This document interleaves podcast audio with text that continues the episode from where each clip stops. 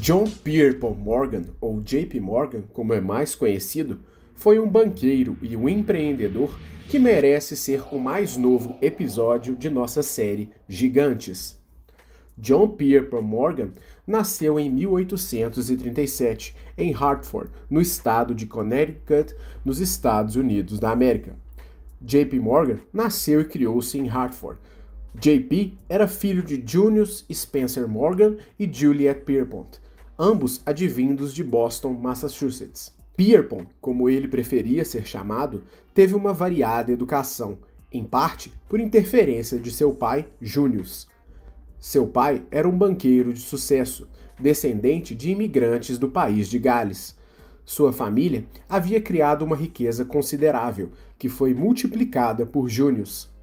Pierpont estudou na escola pública de Hartford e terminou a escola na Academia Episcopal de Cheshire. Em setembro de 1851, Morgan passou no exame admissional para a English High School of Boston, uma escola especializada em matemática para preparar jovens para a carreira no comércio. Após graduar-se, seu pai o enviou para Bellerive, na Suíça, uma escola perto de uma vila suíça de Vevey. Quando Morgan tinha atingido fluência em francês, seu pai o enviou para a Universidade de Göttingen, a fim de melhorar o seu alemão. Posteriormente, Morgan atingiu um nível razoável de alemão dentro de seis meses e também uma licenciatura em História da Arte. Morgan também foi para Londres, onde ele completou a sua formação. Em Londres, ele trabalharia diretamente com seu pai, na companhia da família. Seu pai, Junius, havia feito fortuna através da J.S. Morgan Company, uma companhia financeira criada pelo banqueiro George Peabody. Antes, a companhia se chamava George Peabody Company. A companhia conseguiu se tornar extremamente rica ao vender títulos de guerra dos Estados Unidos para investidores ingleses, principalmente durante o período da Guerra Civil Americana, que ocorreu de 1861 a 1865. Június obrigava JP Morgan desde criança a estudar os livros contábeis e entender de dinheiro e seu real valor. Június sempre ensinou a JP a fugir dos concorrentes e principalmente evitar riscos para seus investimentos, buscando sempre encontrar algum tipo de mercado em que ele pudesse dominar, criando uma espécie de monopólio. O sucesso dos Morgan foi sedimentado principalmente na Bolsa de Londres, em que Junius operava com a ajuda de seu filho JP Morgan, que residia na época nos Estados Unidos da América. Enquanto Junius Morgan estava em Londres, seu filho JP utilizava telégrafos para enviar mensagens diretamente do Zewa, orientando sobre a compra e venda de títulos ligados aos Estados Unidos na Bolsa de Londres. Enquanto os fatos ainda estavam ocorrendo nos Estados Unidos, os Morgan já conseguiam realizar operações na bolsa, antes do conhecimento geral do público na Inglaterra, gerando assim grandes lucros. Morgan tornou-se bancário em 1857, na filial de Londres da empresa de seu pai, mudando-se posteriormente para Nova York em 1858 onde trabalhou na casa bancária de Duncan Sherman Company, os representantes americanos de George Peabody Company. De 1860 a 1864, ele criou seu próprio escritório, J. Pierpont Morgan Company, e atuou como agente em Nova York para a empresa de seu pai. Entre 1864 e 1872, ele era membro da empresa Dabney Morgan Company. Em 1871, em parceria com os Drexels da Filadélfia, formou a empresa Drexel Morgan Company em Nova York. Anthony Drexel tornou-se seu mentor, a pedido de seu pai Junius Morgan. Porém, JP Morgan não queria viver às sombras de seu pai. Depois da morte de Anthony Drexel em 1893, a empresa foi renomeada para JP Morgan Company em 1895. Morgan manteve laços estreitos com a Drexel Company da Filadélfia, a Morgan Harris Company de Paris e a empresa de seu pai, J.S. Morgan Company em Londres. Por volta de 1900, a chamada Casa dos Morgan era uma das mais poderosas casas bancárias do mundo, realizando muitas ofertas, especialmente para reestruturações e consolidações. Morgan teve muitos parceiros ao longo dos anos, como outros investidores como George Perkins. Porém, ele sempre se manteve firme no comando das empresas. A filosofia de JP Morgan se baseava no processo de aquisição de empresas com problemas, para então reorganizá-las e torná-las lucrativas novamente. O intuito era identificar empresas com potencial de crescimento subutilizadas por problemas de gestão de seus antigos donos. O processo de aquisição de Morgan era conhecido como Morganization, um neologismo misturando a palavra organização, em inglês organization, e o sobrenome Morgan. Morgan reorganizava as estruturas de negócios e o seu gerenciamento, a fim de devolvê-los para a lucratividade. Sua reputação como banqueiro e financista também o ajudou a trazer o interesse de investidores para as empresas que ele adquiria. Assim, ele frequentemente utilizava a estratégia de arrecadar dinheiro de outras pessoas a técnica de OPM, ou Other People's Money, muito utilizada por bilionários atuais como Donald Trump. A técnica de OPM é ensinada em nosso curso Aprendendo a Empreender, e o link estará na descrição deste vídeo. Um dos investimentos mais chamativos de JP Morgan ocorreu em 1896, quando ele conseguiu a parceria de Adolph Simon Ox, que possuía o Chattanooga Times, e assim garantiu um financiamento para que Morgan pudesse comprar o sufocado New York Times. Posteriormente, o jornal New York Times se reergueu, tornando-se o padrão para o jornalismo americano.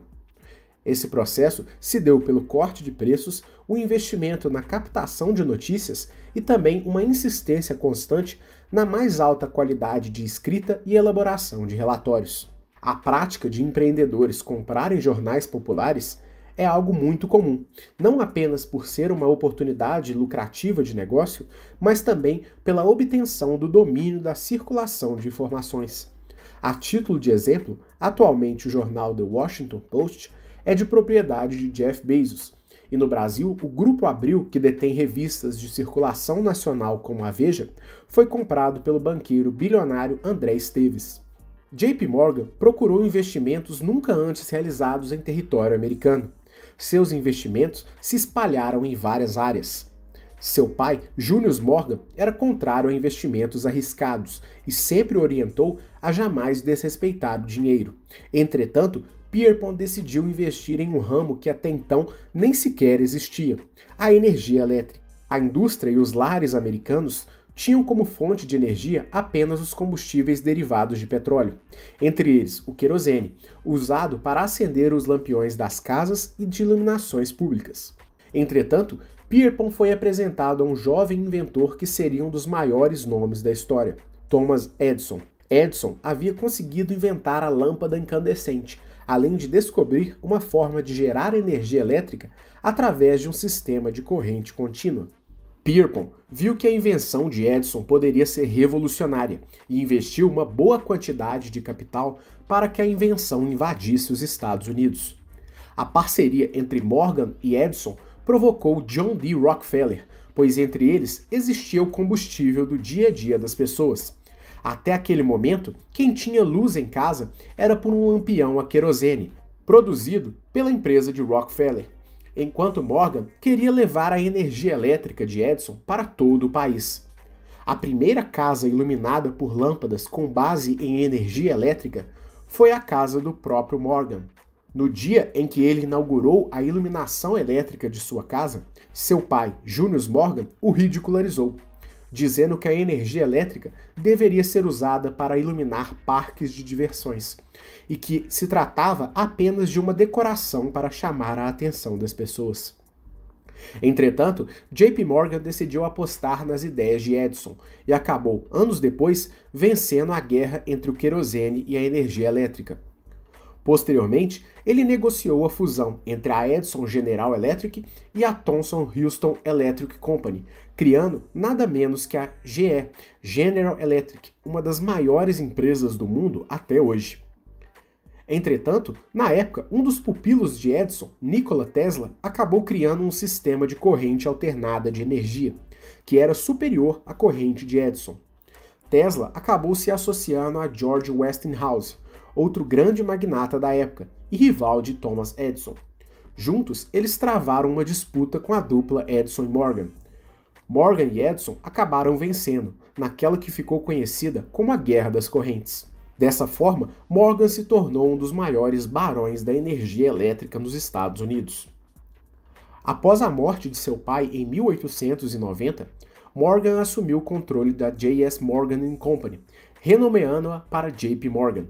Em 1895, os Estados Unidos tentavam se recuperar da crise que ocorreu em 1893, conhecida como o Pânico de 1893. Naquela época, o Tesouro Federal americano foi quase à bancarrota por conta de falta de reservas de ouro. Naquela época, a riqueza dos governos era baseada na quantidade de ouro que possuíam, no chamado padrão ouro. A moeda americana era lastreada em ouro até o início dos anos 1960, quando o padrão ouro foi abandonado. Naquela época, os Estados Unidos não possuíam um banco central, que só foi criado em 1913, seis meses após a morte de JP Morgan.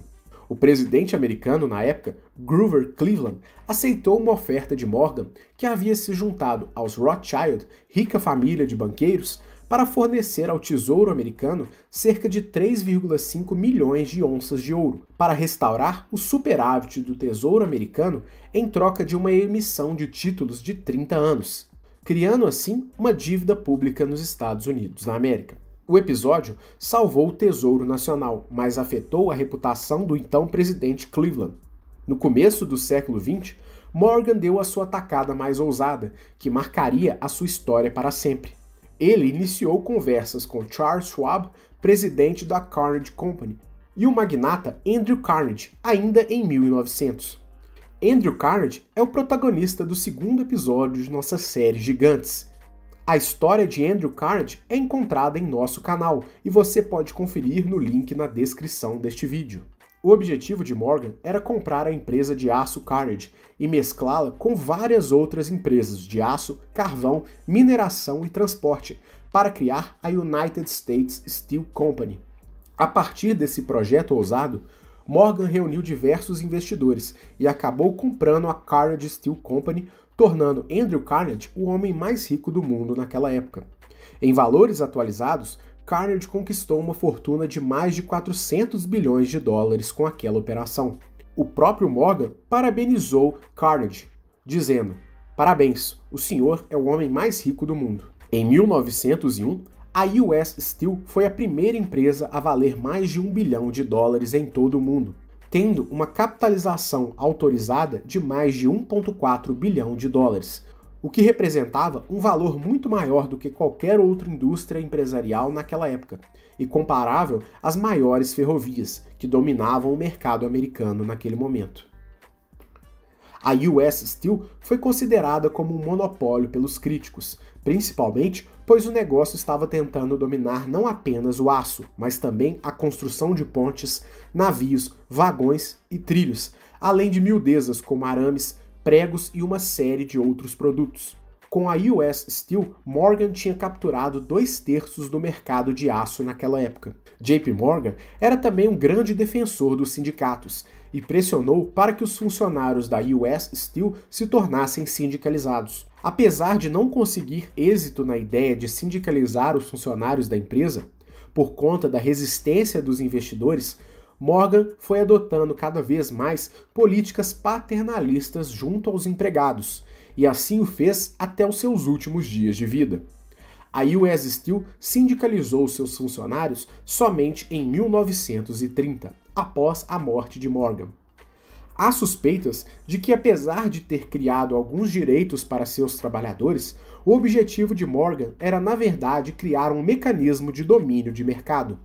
Enquanto a US Steel pagasse mais encargos aos seus trabalhadores, ela ditaria os rumos do mercado, forçando seus concorrentes a fazerem o mesmo, criando assim uma reserva de mercado e aumentando as barreiras da concorrência, já que a US Steel teria larga vantagem em relação aos concorrentes, que sentiriam muito mais os impactos dos gastos com empregados devido às novas políticas trabalhistas adotadas.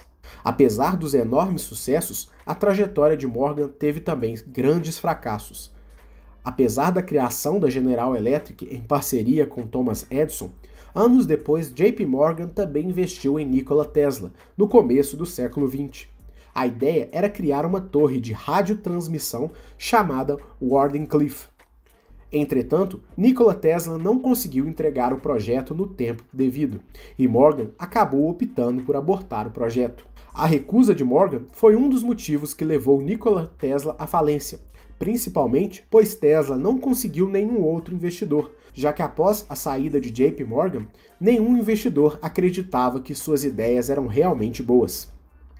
Há rumores que a Torre Wardenclyffe era na verdade um sofisticado sistema de distribuição de energia elétrica sem fios, por meio de ondas de transmissão, assim como hoje temos as redes de internet Wi-Fi. Morgan teria descoberto que a ideia de Tesla era realmente essa, e vislumbrando que o projeto poderia distribuir energia quase que gratuitamente para todo mundo, JP Morgan decidiu abortar o projeto, que poderia levar a General Electric à falência. Em 1902, Morgan sofreu outra grande derrota. Ele tentou entrar no campo do metrô de Londres. Entretanto, o magnata do trânsito Charles Tyson Yerkes frustrou os esforços de Morgan ao obter a autorização parlamentar para a construção de uma estrada subterrânea que teria competido com linhas de tubo controladas pelo próprio Yerkes.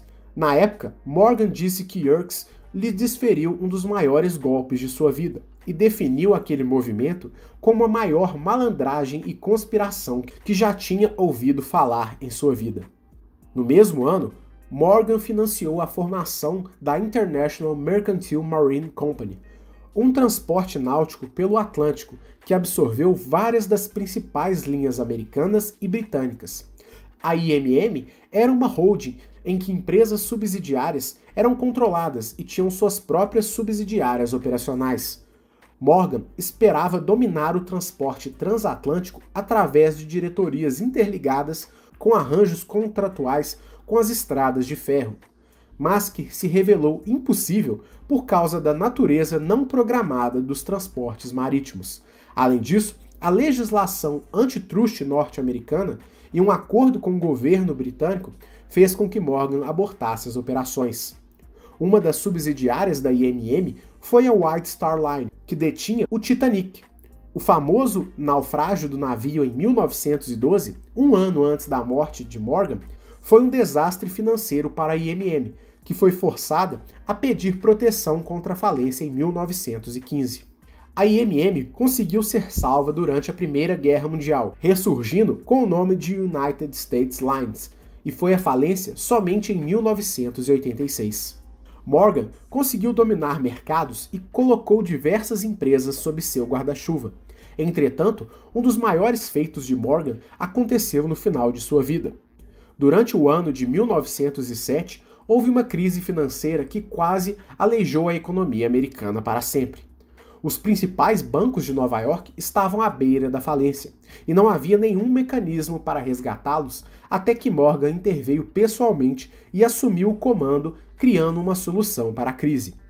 O secretário do Tesouro Nacional, George Cortelion, destinou cerca de 35 milhões de dólares da época em dinheiro federal para conter a tempestade, mas não teve jeito. Morgan decidiu assumir pessoalmente o comando da empreitada e reuniu-se com os principais financiadores da nação americana e os obrigou a elaborar um plano para enfrentar a crise. Morgan, então, organizou uma equipe de executivos bancários de sua confiança e redirecionaram os dinheiros entre os bancos, garantindo mais linhas de crédito internacionais e comprando ações despencando de empresas saudáveis. A questão política delicada surgiu sob a corretora Moore Shelley, que estava profundamente envolvida com um grupo especulativo no Tennessee. A Moore Shelley promoveu mais de 6 milhões de dólares em transações e empréstimos entre bancos de Wall Street os bancos cobravam os empréstimos, mas a empresa não poderia pagar.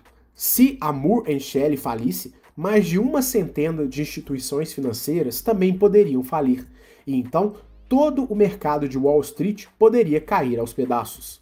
Foi assim que Morgan decidiu que iria salvar a Moore Shelley. Morgan, através da US Steel, decidiu comprar os estoques de sua concorrente, que estavam atrelados a Moore Shelley. Na época, havia uma suspeita de que a compra pela US Steel dos ativos da sua principal concorrente fosse acabar caindo no caso da legislação antitrust. Entretanto, após conversas com o presidente Theodore Roosevelt, JP Morgan conseguiu imunidade legal para realizar o negócio. Foi assim que a US Steel interpôs o pagamento e acabou salvando a Moore Shelley. O anúncio teve um efeito imediato e em 7 de novembro de 1907, o pânico na economia americana acabou.